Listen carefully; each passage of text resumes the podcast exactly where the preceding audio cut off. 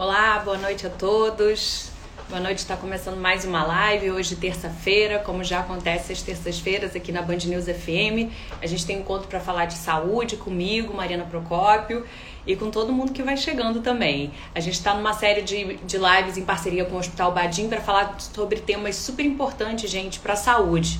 E hoje, o tema da nossa live de hoje é cirurgia bariátrica, mitos e verdades, orientações, para quem não sabe, é popular, popularmente conhecida como aquela cirurgia de redução do estômago. Por que, que a gente vai falar dela? Porque nós, aqui no Brasil, somos o segundo país do mundo no número de cirurgias bariátricas. A gente só perde para os Estados Unidos. São cerca de 70 mil procedimentos por ano. Desde 2011, gente, houve um aumento de mais de 80% no número desses procedimentos. E não é difícil entender por quê. Nós, no Brasil, infelizmente, nos tornamos um país de obesos. Os dados do Ministério da Saúde apontam que mais de 50% da população, cerca de 55% da população, está acima do peso, 20% é obesa. E aí vem junto uma série de, de comorbidades, de problemas de saúde, de diabetes, de pressão alta, de colesterol é, que acabam sendo fatores de risco para uma série de doenças, como a Covid-19, como a gente está vendo aqui. Então tá tudo associado e a gente vai falar um pouquinho disso, desse contexto, como é que a pandemia está influenciando o número de cirurgias bariátricas, com alguém muito fera no assunto que eu vou chamar agora, o Dr. Guilherme Cota, que já está aqui na linha nos ouvindo, na linha não, né? Já está na rede nos vendo. Ele é cirurgião gastrointestinal do Hospital Badim e já tem mais de quase 5 mil procedimentos e cirurgias bariátricas no currículo, faz desde o final da década de 90, então entende muito do tema e vai poder responder as perguntas ao vivo também. Quem quiser pode mandar, gente. Então vou chamar agora o doutor Guilherme, doutor já entrando conosco aqui para falar sobre, eu repito, cirurgia bariátrica é o nosso tema de hoje. Doutor Cota, tudo bem? Boa noite para você, seja bem-vindo. Bem, Marina. Muita honra estar aqui, podendo dividir digo, essa experiência que a gente tem sobre cirurgia bariátrica, né? Muito Mas... bom receber você. A gente está vendo o doutor Cota aí paramentado, né? O doutor Cota está saindo entre uma cirurgia e outra, está trabalhando. Eu tá trabalhando no Hospital A gente já fez hoje quatro cirurgias bariátricas, tá? Olha só.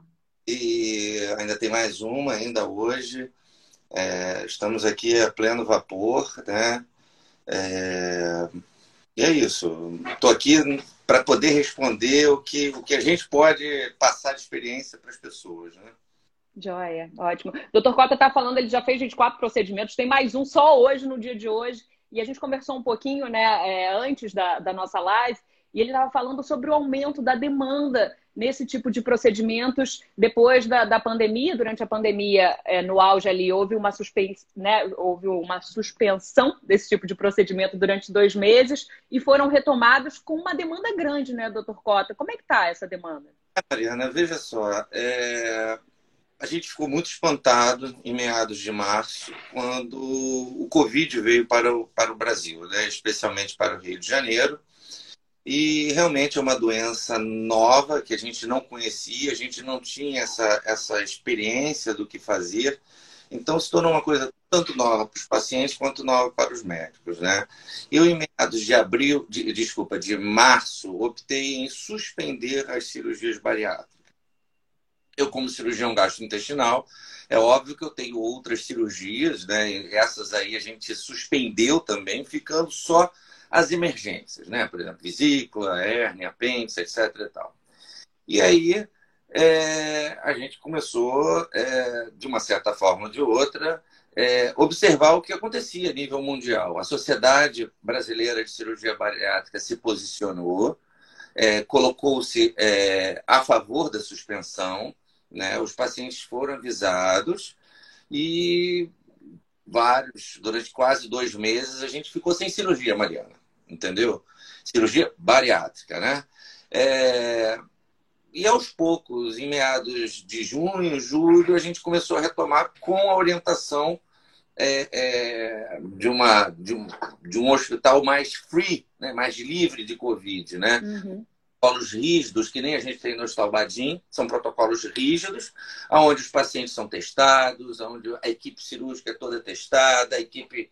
É, é então, hoje, a gente começou, quer dizer, de junho para cá a gente voltou e eu posso dizer que agora em outubro a gente já está é, voltou aos níveis anteriores. E o engraçado, Mariana, é que realmente é, é, aumentou muito. Aumentou muito o número de cirurgias bariátricas, aumentaram, né? Aumentaram muito.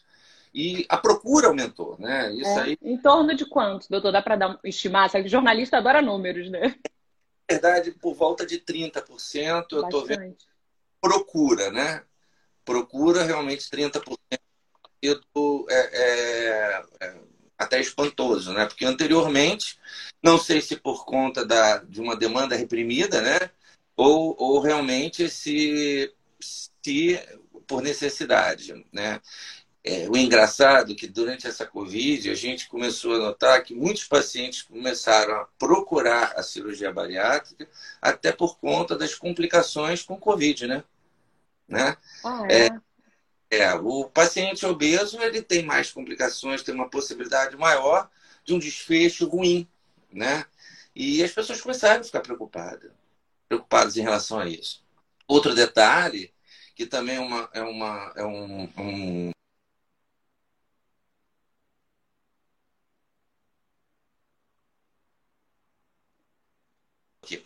Outro detalhe que a gente começou doutor. a ver Doutor, desculpa, tá?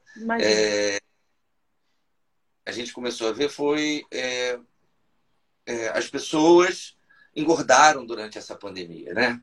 Começaram a ficar mais obesas e, e por conta disso estão é, procurando mais, né? É isso que eu tenho visto. É, recentemente eu fiz até uma reportagem falando um pouco do ganho de peso da pandemia. Foi feita uma pesquisa aqui no Brasil, um levantamento, que apontou que, em média, os brasileiros engordaram 3 quilos, mas aí é uma média, né? Varia de 1, acho que a 12 quilos. Enfim, ainda é uma primeira avaliação, mas já, já é preocupante, né, doutor Costa? É, eu tive paciente que estava em pré-operatório, Mariana. É, alguns pacientes em pré-operatório de cirurgia bariátrica engordaram 20, 25 quilos. Nossa, né? 20 a 25 é. quilos? Aumentaram muito mais. Então, é aquela situação. É uma, uma pessoa que não é obesa, tem está dentro de um, de um sobrepeso, aumenta 3, 4, 5, 6 quilos. Mas aquele que já é obeso pode aumentar até 20, 25 quilos. Né? Nossa. É, tem, já tem perguntas chegando, gente. Vocês podem mandar, doutor Cota vai responder aqui ao vivo. A Alice já mandou, mas antes, é, a Ali, na verdade, antes, Ali, eu vou perguntar, vou passar para a Dulce, que mandou anteriormente, que é um pouco ilustrativa para quem não está é, íntimo, familiarizado com o tema, que é como é feita a cirurgia bariátrica. Acho que a gente vale começar assim, ilustrando um pouquinho, e a partir daí a gente vai entrando já, afunilando o assunto, detalhando esse assunto que é tão importante e relevante. Só para quem está chegando agora, a gente está conversando com o Dr. Guilherme Cota, Cota, que é cirurgião gastrointestinal com espe especialização em cirurgia bariátrica, quase 5 mil procedimentos aí no currículo na bagagem, 5 mil e um caminhando aí, porque depois da live ele tem mais um para fazer, né, doutor Cota? Explica para a gente como é que é feita hoje. Depois, eu imagino que tiveram muitos avanços. O Dr. Cota trabalha desde o final da década de 90 com esse tipo de procedimento. Imagino que passou por muitas modificações. E hoje, como ela está sendo feita? É, na verdade, eu vejo, Mariana, para a gente primeiro fazer cirurgia bariátrica, a gente tem o paciente ideal. Né? Qual paciente... é o paciente ideal? Para quem que é indicado a bariátrica? Paciente é aquele paciente que tem índice de massa corpórea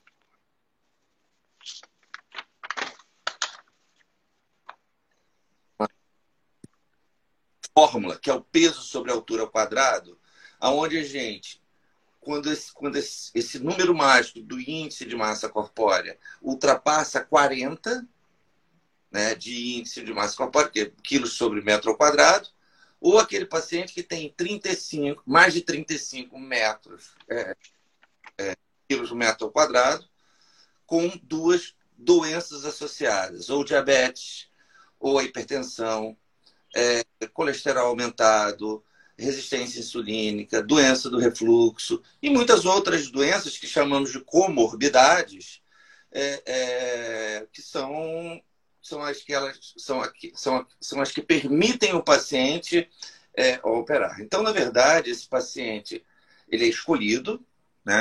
quer dizer, é selecionado, indicado a cirurgia e ele é preparado para a cirurgia. Essa preparação requer uma equipe multidisciplinar.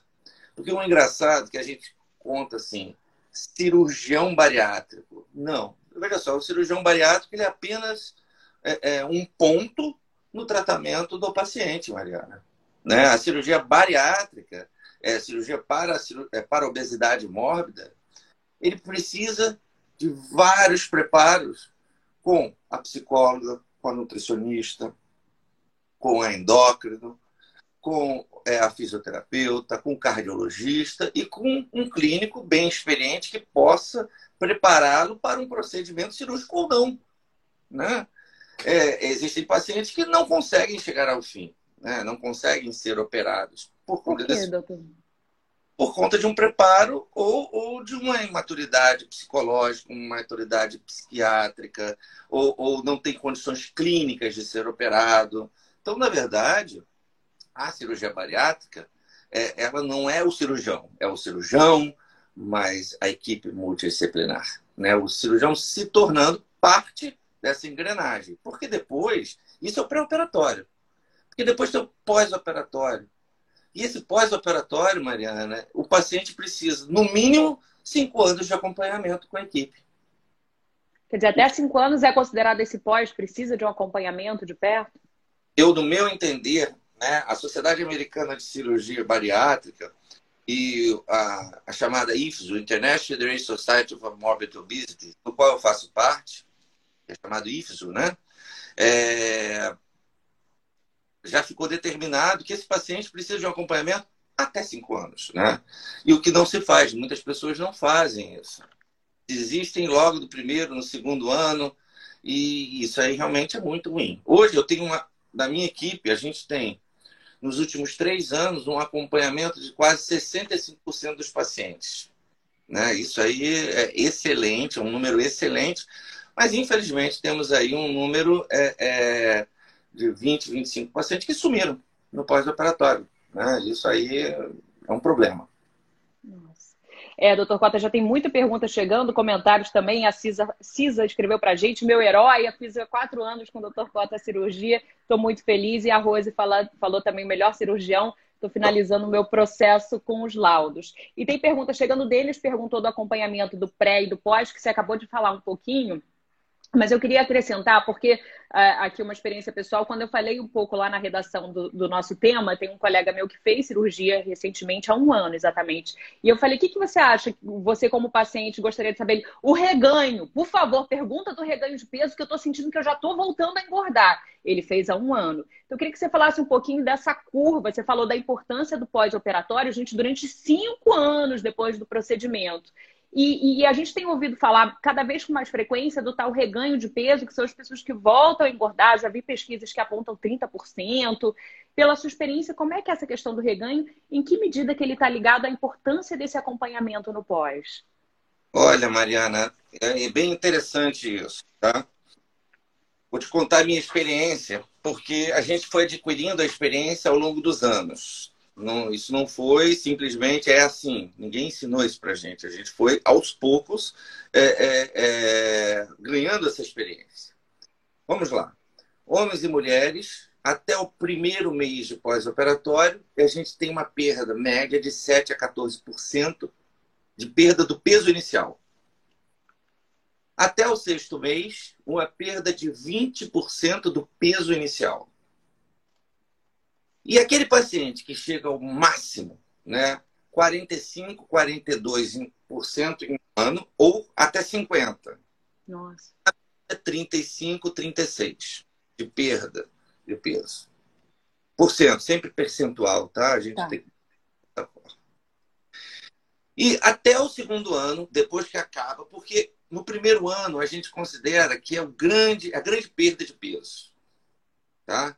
O paciente vai perdendo peso, e entra no chamado platô, no 11 primeiro, 12 segundo, 13 terceiro mês de pós-operatório. E esse platô depende muito mais do doente do que depende da, da equipe multidisciplinar. É óbvio que é que aí é que se encaixa a equipe multidisciplinar. Né? É aquele paciente que teve uma perda de peso exagerada, e aí a gente vai dosar para não perder tanto. É aquele que, paciente que perdeu pouco e a gente vai através de medicações ou, ou de orientações, iniciar uma perda maior. Né? O fato é que no segundo ano, do segundo para o terceiro ano, 3 a 5% de reganho vai existir em 90% dos pacientes. Mas 3 a 5% é muito pouco. Se aquele paciente mantiver e aí é, é, são fórmulas básicas, né? Acompanhamento, uma boa dieta e exercícios. Porque exercício, o exercício, ele faz parte para a manutenção do peso. As pessoas que não fazem isso, muitas vezes vão ter o reganho. É, eu, eu, posso lhe dizer que é o seguinte: 20, 20 a 25% dos pacientes tá, vão ter é, é, é um reganho excessivo no segundo para terceiro ano. Tá? Quer dizer, voltam a engordar. Isso por conta própria, porque eu digo que 70% a 80% do problema não é do médico que operou, é do paciente que não seguiu o acompanhamento. Entendeu? Quer dizer, tem que, tem, não adianta achar que só a cirurgia, o que a gente falou né, anteriormente, vai resolver todos os problemas. Né? No primeiro ano, naturalmente, sem fazer esforço, ele vai perder. Mas depois vai depender dele também, é isso, doutor? Depende. E aí é aquela história, existe uma, uma teoria da célula, da célula obesa. Né? É interessante isso. Que o paciente tem uma célula que tem um tamanho próprio. E aí ele engordou, essa célula engordou e se manteve naquele tamanho. Quando o paciente perde, ele perde o conteúdo, mas a parede da célula continua gorda. Tá certo? Depois uhum. de anos, se ele perdeu grande quantidade de conteúdo, aí a célula murcha. Então, até cinco anos, ele mantendo o peso da perda, é muito difícil ele reengordar. Como é. se ele acabasse com aquela memória do corpo, é isso? É, mais ou menos, é a memória do corpo, porque é, vamos supor, se o paciente perdeu 20, 25% do peso né, é, no final de, de 4, 5 meses, o que, que o organismo, depois de um ano, faz? Ele tenta lutar para, imaginando assim, olha, poxa, está perdendo peso, por que está perdendo? Vamos tentar voltar àquele peso antigo. E aí é que acontece o reganho. Tá? É, Daí vai depender muito de cada paciente, sabe, Mariana? Né? É, é, você falou, doutor Cota, da importância dos hábitos, né? Imagina alimentação, do exercício físico. Agora, minha pergunta também, antes da gente entrar, tem mais perguntas chegando, gente, já vou jogar para o doutor Cota responder, mas queria só aproveitar o gancho é, com relação ao acompanhamento psicológico, porque eu fiz é, recentemente uma, uma série sobre o tema é, para o Jornal da Band, e durante, ao longo da apuração, é, a gente veio informação, enfim, a, a, apuração mostrou a importância desse acompanhamento psicológico, porque muitas vezes essa, e você me corrige se eu estiver errado, essa obesidade está ligada à compulsão alimentar, que aí é um distúrbio psiquiátrico, que é onde né, canaliza ansiedade, muitas vezes na, na comida. É, e quando você tira essa opção, é, se você não trabalhar, vai continuar da mesma forma, né? Quer dizer, você mudou o corpo, mas a pessoa está acostumada a descontar a ansiedade ou qualquer frustração na comida, ela vai continuar, nem que seja numa lata de doce de leite, que é o que ela pode tomar, ou leite condensado, enfim. É, é. Isso faz sentido, tem que ter um acompanhamento psicológico e há o risco de você também desvirtuar essa compulsão para outra compulsão se você não tivesse acompanhamento?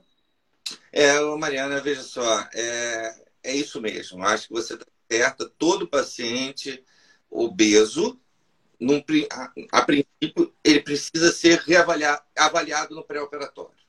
Essa avaliação no pré-operatório ela tem que ser muito minuciosa em busca de problemas psiquiátricos, compulsão, né? ou depressão, né? ou doenças do tipo de esquizofrenia, ou outras. Né? Num primeiro momento, né? Isso na minha equipe, na grande parte das equipes, é, os pacientes são avaliados por um psicólogo, tá? Ele, onde são feitos testes de compreensão da cirurgia, testes para identificação de compulsão alimentar, testes variados, né? É, durante esses, esses testes, a principal ideia é tentar ver se esse doente se encaixa dentro de um, uma doença psiquiátrica se encaixando dentro de uma doença psiquiátrica, é encaminhado para um psiquiatra, e o psiquiatra vai dar um parecer técnico de médico para ver se existe a necessidade ou se precisa né, é, é, é, suspender ou não deixar esse paciente operar. Né? É, por exemplo, um paciente esquizofrênico operar é muito complicado. Né? Ele, ele compensado até poderia, mas depende da avaliação do psiquiatra. Pois bem, Aí esse paciente opera, imagina que ele olha para o espelho no primeiro momento, ele começa a ficar muito ansioso, começa a perder peso, fica super feliz, é, mas 80% dos pacientes no sexto mês não conseguem olhar para o espelho e se ver e ver que estão magros. Eles Olha não conseguem, né? Não conseguem e aí existe a necessidade do apoio psiquiátrico ou psicológico no sentido de mostrar a ele, veja só, você está emagrecendo. Então vamos começar a olhar o espelho e ver o seu eu, né? É, e aí e aí começa a funcionar. Mas aquele paciente que não consegue ver, muitas vezes, ou ele começa, por impossibilidade de, de ingerir uma quantidade maior de alimentos, começa a canalizar é, é, é, a sua compulsão, que anteriormente era alimentar, muitas vezes começa a canalizar para outros tipos de compulsão. Compulsão por sexo, compulsão por compras. E, e aí, quando canaliza para compulsão por exercício, eu fico felicíssimo, né? isso pode ter certeza que. E aí, um bem. Mas, mas existe também o paciente que começa a ter compulsão para tomar leite condensado, né? Que a coisa se torna. Então, na verdade, a cabeça do paciente obeso muitas vezes não muda. E, e é muito difícil. A gente não vai operar a cabeça, a gente opera o estômago, né? É, o ideal é que esse paciente realmente, no pré, seja bem preparado e bem acompanhado no pós, para que não tenha nenhum problema. Mudar de compulsão, no máximo, para exercícios, né? E, e, e que possa não ter nenhum, nenhum malefício, ou que possa né, emagrecer bem, né? É isso que a gente idealiza, né? Dr. Guilherme Corta, cirurgião gastrointestinal com especialização em cirurgia bariátrica, está conversando ao vivo com a gente. As perguntas estão chegando, gente. Algumas estão vindo muito rápido, eu não consigo ler. Peço para botar de novo agora. Alguém mandou aqui, eu não consigo ver quem é. Se conseguir mandar de novo. E a Débora também. Débora, eu estava falando na hora, eu vi que você mandou, mas já pulou a pergunta se você mandar, puder mandar outra. Eu vi a da Helenice, doutor Cota, aquela pergunta do plano de saúde. Diz ela: os planos de saúde só cobrem as cirurgias até 65 anos. Por que isso, doutor Cota? Tem limite de, de idade para operar? Tem algum limite a partir de, de, de, alguma idade que o senhor não indica cirurgia? É... Veja só. É... Existem isso aí é muito, muito complicado aqui no Brasil, né? É, o certo é quem pode ser elegível ao plano de saúde, quer dizer, o plano de saúde pagar, né? São os pacientes acima de 18 anos ou os pacientes que têm menos de 65 anos. Isso, segundo a ANS, né? Uhum. Agência Nacional de Saúde Suplementar, né? O paciente de 65 anos pode operar? Pode. Pode, do ponto de vista da, da, físico ali, não tem contraindicação. Depende, né? Aquele paciente cheio de doenças associadas, realmente fica complicado. Mas se ele for bem preparado, eu já operei pacientes com mais de 65 anos? Sim, já operei. Não pelo plano, infelizmente, né? O plano não pagou, mas estão bem, estão ótimos. É óbvio que eu não vou operar um paciente de 85, 80 anos. Eu acho que não tem sentido, né? Desgaste Mas, que ele vai ter no corpo. É. Né? Mas vai depender muito de cada caso. Né? Eu acho que tem que ser baseado assim. Cada caso a gente vai, vai analisando, né?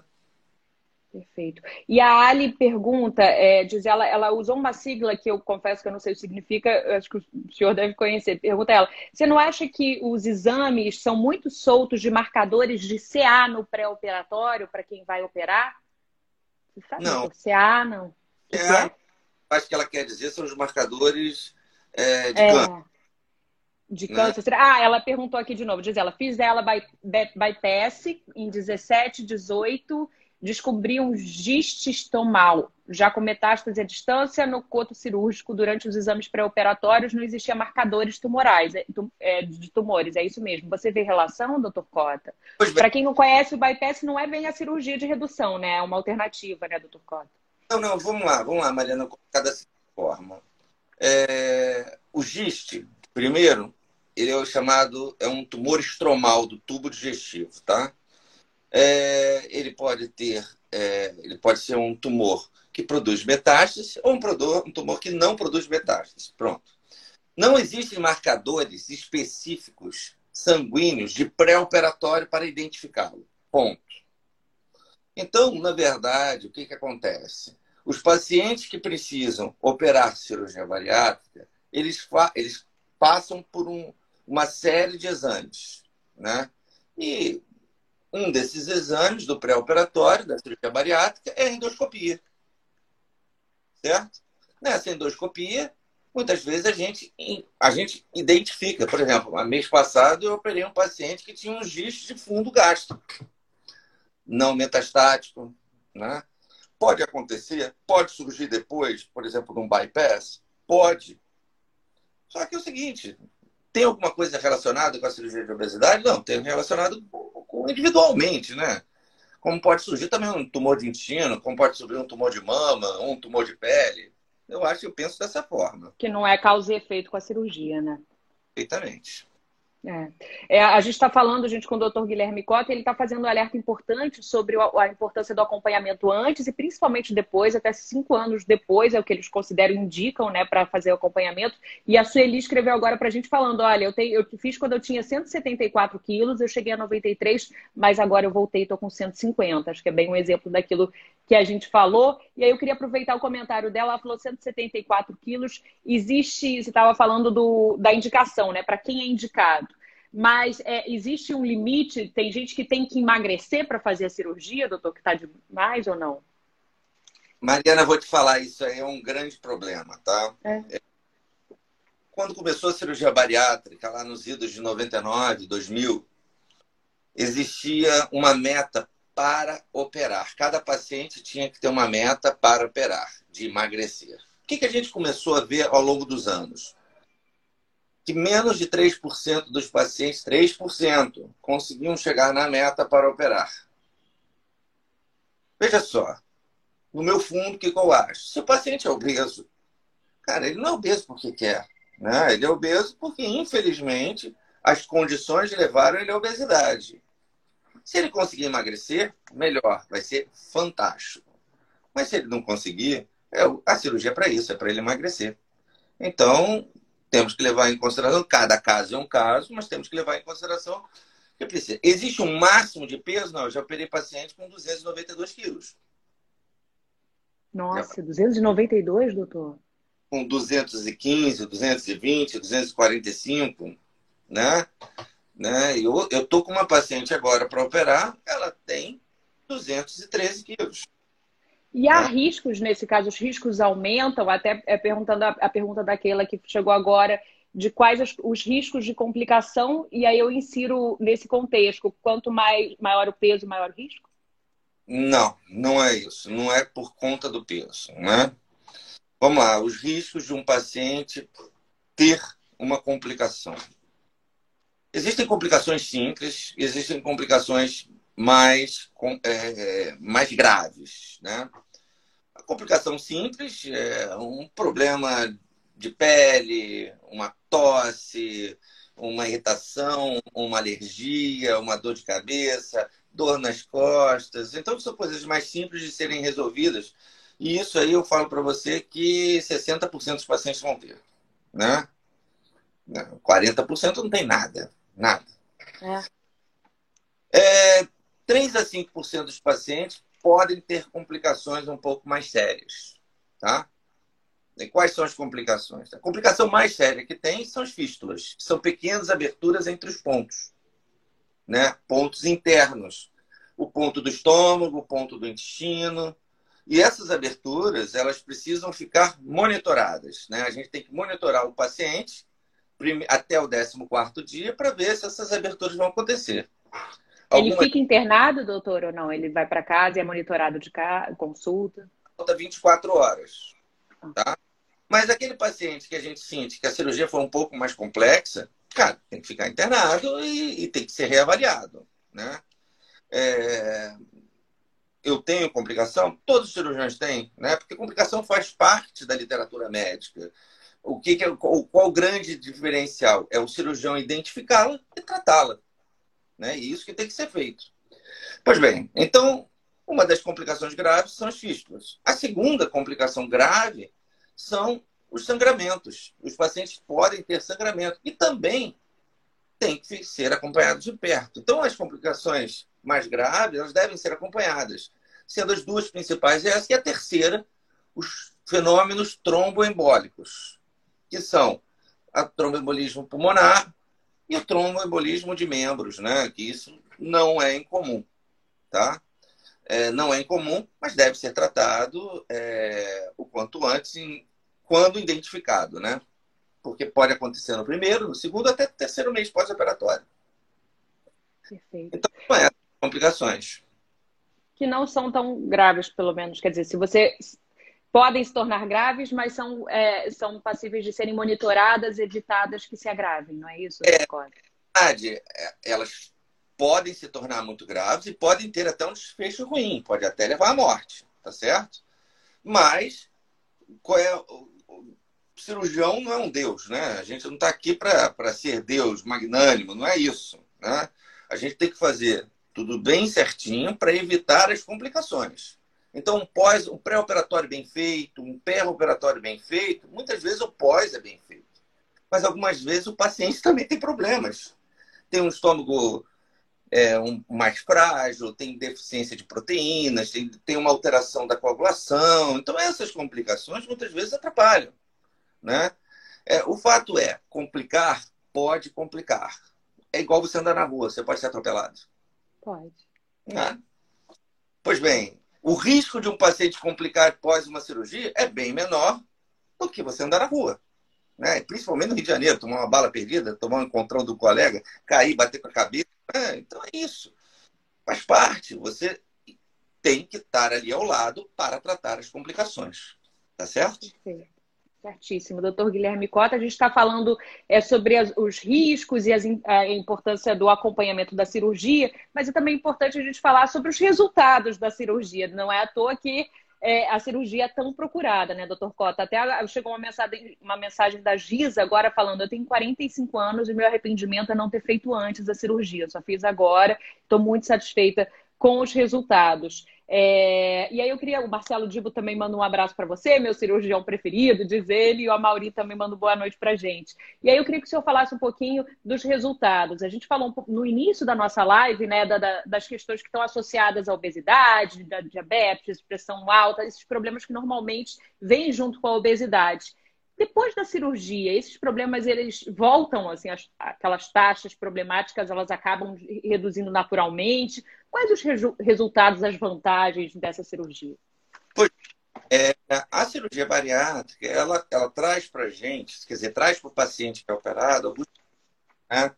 quando você vai operar um paciente, por exemplo, o paciente tem no pré-operatório doença do refluxo, você vai escolher uma, uma técnica que melhore o refluxo vai escolher uma técnica que melhore a hipertensão, quer dizer, que você consiga levar ele à perda de peso para melhorar a hipertensão, para melhorar o diabetes. Então, na verdade, a cirurgia bariátrica, em geral, falando de todas as técnicas, ela tem o objetivo de melhorar as doenças associadas ou evitar que esse doente, doente né, é, é, chegue a uma, uma obesidade extrema. Né? É, resumindo, o paciente melhora, tem bons resultados, a parte emocional também melhora, né? E muitas vezes, e o resultado que me deixa mais feliz, depois de um ano, um ano e meio, dois anos, é ver que o paciente, além disso, fez a cirurgia plástica, está super bem e sem doenças associadas, que é isso o nosso objetivo. O objetivo da cirurgia bariátrica, realmente, está ligado um pouco à estética? Pra... Não, não está. Está ligado à saúde a melhoria da saúde do paciente. A estética vai acontecer por conta de capricho individual de cada paciente. Mas eu, eu preciso é, é, é, colocar na cabeça que o nosso objetivo é a saúde. Tá? E a gente tem que promover a saúde com a cirurgia bariátrica. Tá? Duas é, chegaram é, duas pessoas mandaram a mesma pergunta. A gente falou um pouquinho das complicações, os riscos pós-cirúrgicos que existem são mais comuns. E aí duas pessoas, gente, desculpa, não anotei, mas pergunta quais, qual, quais os índices de complicações. Doutor Cotto, o senhor falou que 40% não tem qualquer problema, vai muito bem, obrigado. E, e tem algum índice contrário de pessoas que têm complicações? Ah, veja só, a nível mundial, de 3 a 5%. Né? Isso é alto para procedimento, considerado da média, assim, de referência com outros procedimentos de comparação? Vamos lá. É, é, isso é de complicação, isso é de morbidade. Ah, de mortalidade, menos de 1%. Eu acho que a gente, pensando dessa forma, a gente começa a ver um pouco diferente. De mortalidade, é mais raro de morbidade, de complicações, existe. É o que está dentro da média mundial. Eu acho que é isso. É, isso aí, se você for ver, a maioria das cirurgias é óbvio. Uma cirurgia de vesícula, qual é o índice de mortalidade? Ah, quase zero. Tende a zero. O índice de, de morbidades, quer dizer, de doença, de complicação, é baixa. Né? Então, não dá para comparar uma cirurgia com a outra. Mas a nível mundial, dá para a gente saber. A gente tem que ter esse número na cabeça, de 3% a 5%. Perfeito. A gente está caminhando, doutor Cota, para o final da nossa live e eu queria, antes de fechar, que o senhor falasse um pouco do, de como o procedimento é feito hoje. É, a gente bateu um papo um pouquinho antes da nossa live, né? O doutor Cota falou sobre a questão da utilização dos robôs, que tem sido cada vez maior, com ótimos resultados. Queria que você falasse um pouquinho disso, é, doutor Cota. É, até 2007, né, é, vamos colocar, no início da cirurgia bariátrica, muitos começaram a fazer pelo método laparotômico, abrindo a barriga. Né? E aí você vê aquela cicatriz bem grande ali, né? Eu tenho um amigo que fez nessa época e fica até hoje. Em a Sociedade Brasileira de Cirurgia Bariátrica conseguiu, junto à ANS, a, a liberação por parte de todos os planos o pagamento da cirurgia videolaparoscópica para obesidade, a chamada cirurgia sem cortes. E aí foi um grande avanço, né? tanto por parte dos pacientes como por parte dos profissionais. Porque a cirurgia bariátrica, com o passar do tempo, fazendo ela por videolaparoscopia, capacitou cada vez mais o cirurgião a operar é, é, e, fazer suturas intraabdominais. Isso foi excelente. Né? E aí, 2015 para 2016, começaram a surgir, principalmente no Brasil, a cirurgia robótica. Né?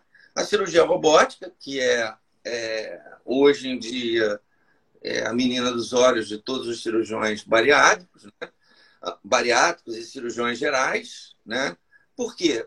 Porque traz um menor trauma em relação à cirurgia videolaparoscópica com uma recuperação mais rápida, com uma facilitação de visualização da cavidade abdominal, que você consegue ver em três dimensões, é, de um manuseio mais apropriado, mais simples, mais delicado e mais exato. Então, realmente, a cirurgia bariátrica robótica está se tornando, é, e eu acredito que nos próximos 5 a 10 anos vai ser a cirurgia de escolha, o robô.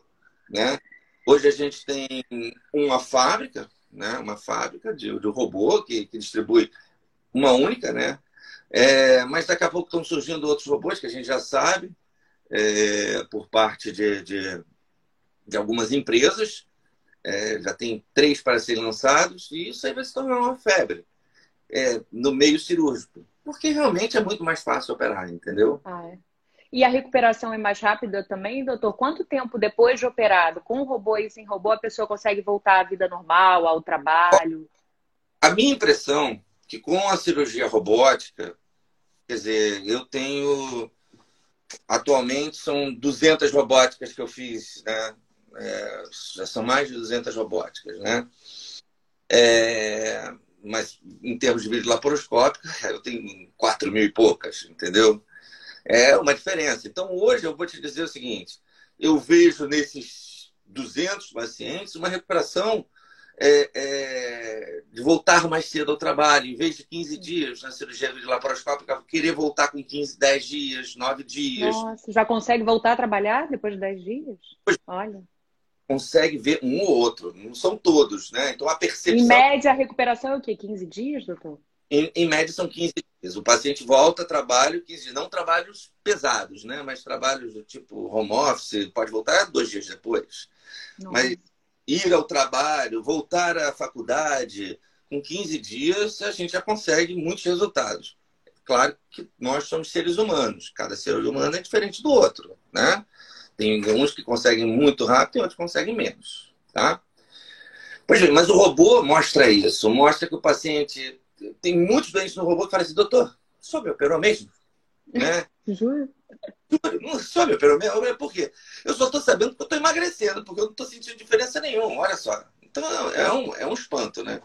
Então, hoje, o robô é o, é o aquilo que a gente deseja, né? É, doutor. O Rony pergunta agora se tem risco de vida a cirurgia. Rony, a gente é, falou um pouquinho mais no início da live. O, o doutor Cota falou que tem, existe, mas é um risco baixo, perto de 1%, doutor, ou menor ainda, né? Pessoal, é por volta de 1%, mas existe. O risco vai existir sempre. A gente nunca Qualquer vai... procedimento cirúrgico, não? Até o ato de arrancar uma unha pode ter risco, né? É verdade, é verdade, é verdade. Gente, lembrando até que essa, essa conversa nossa vai ficar salva na página da Band News FM Rio. Então, quem tiver dúvida, chegou agora, eu queria saber outra coisa, pode voltar lá ou compartilhar com pessoas que estão interessadas em fazer a bariátrica ou fizeram para falar da importância desse acompanhamento no pós, vai ficar salvo na página da Band News FM Rio. Caminhando para o fim da nossa live, minha última pergunta, doutor, e depois o senhor acrescenta o que quiser, é se você já fez é, mais de uma cirurgia no mesmo paciente e se é possível algum risco para a saúde. Veja só, já fiz, faço, são as chamadas cirurgias revisionais. São cirurgias onde o paciente, é, vamos dar um exemplo, faz uma técnica, essa técnica não teve perda suficiente de peso ou teve complicações como aumento do refluxo, é, e a, existe a necessidade de uma segunda técnica para correção disso, tá? ou até para voltar a emagrecer. Não são poucos os pacientes, são muitos, né? Eu acredito que, que ao longo dos anos a gente tem modificado a nossa ideia, ou a, tem aprende, a gente aprende com o paciente, né? É, inclusive na escolha da primeira técnica, né? Se a gente escolher bem uma primeira técnica, não vai ter uma segunda, né? E é isso. Eu acho que essas cirurgias profissionais podem ser feitas, tenho feito muito, é, explicando bem ao paciente que, que a chance de uma perda não é igual à primeira cirurgia, mas que pode ser muito, e depende muito do paciente, depende menos do médico, médico no sentido de fazer, mas o paciente de fazer o acompanhamento. Porque se fizer o acompanhamento, Mariana, pode ter certeza que o sucesso vai existir. É. Doutor Guilherme Cota, já tem gente perguntando seu telefone, doutor Cota. A gente não vai divulgar aqui o telefone do Dr. Cota, mas o Dr. Cota tem as redes sociais, tem Instagram, né, Dr. Cota? Pode mandar mensagem lá, né? Pode, estou à disposição, pode mandar no, no Estobadinho. Isso aí não tem problema, a gente trabalha aí no, nos hospitais, tá bom? Perfeito. Uma última pergunta que eu sei que o doutor tem que operar daqui a pouco, gente. É, o senhor prefere bypass ou sleeve? Pode ser? Perguntou aqui a Keila rapidinho. Eu vou falar o seguinte, que eu prefiro a técnica para cada paciente. É muito individual? É muito individual.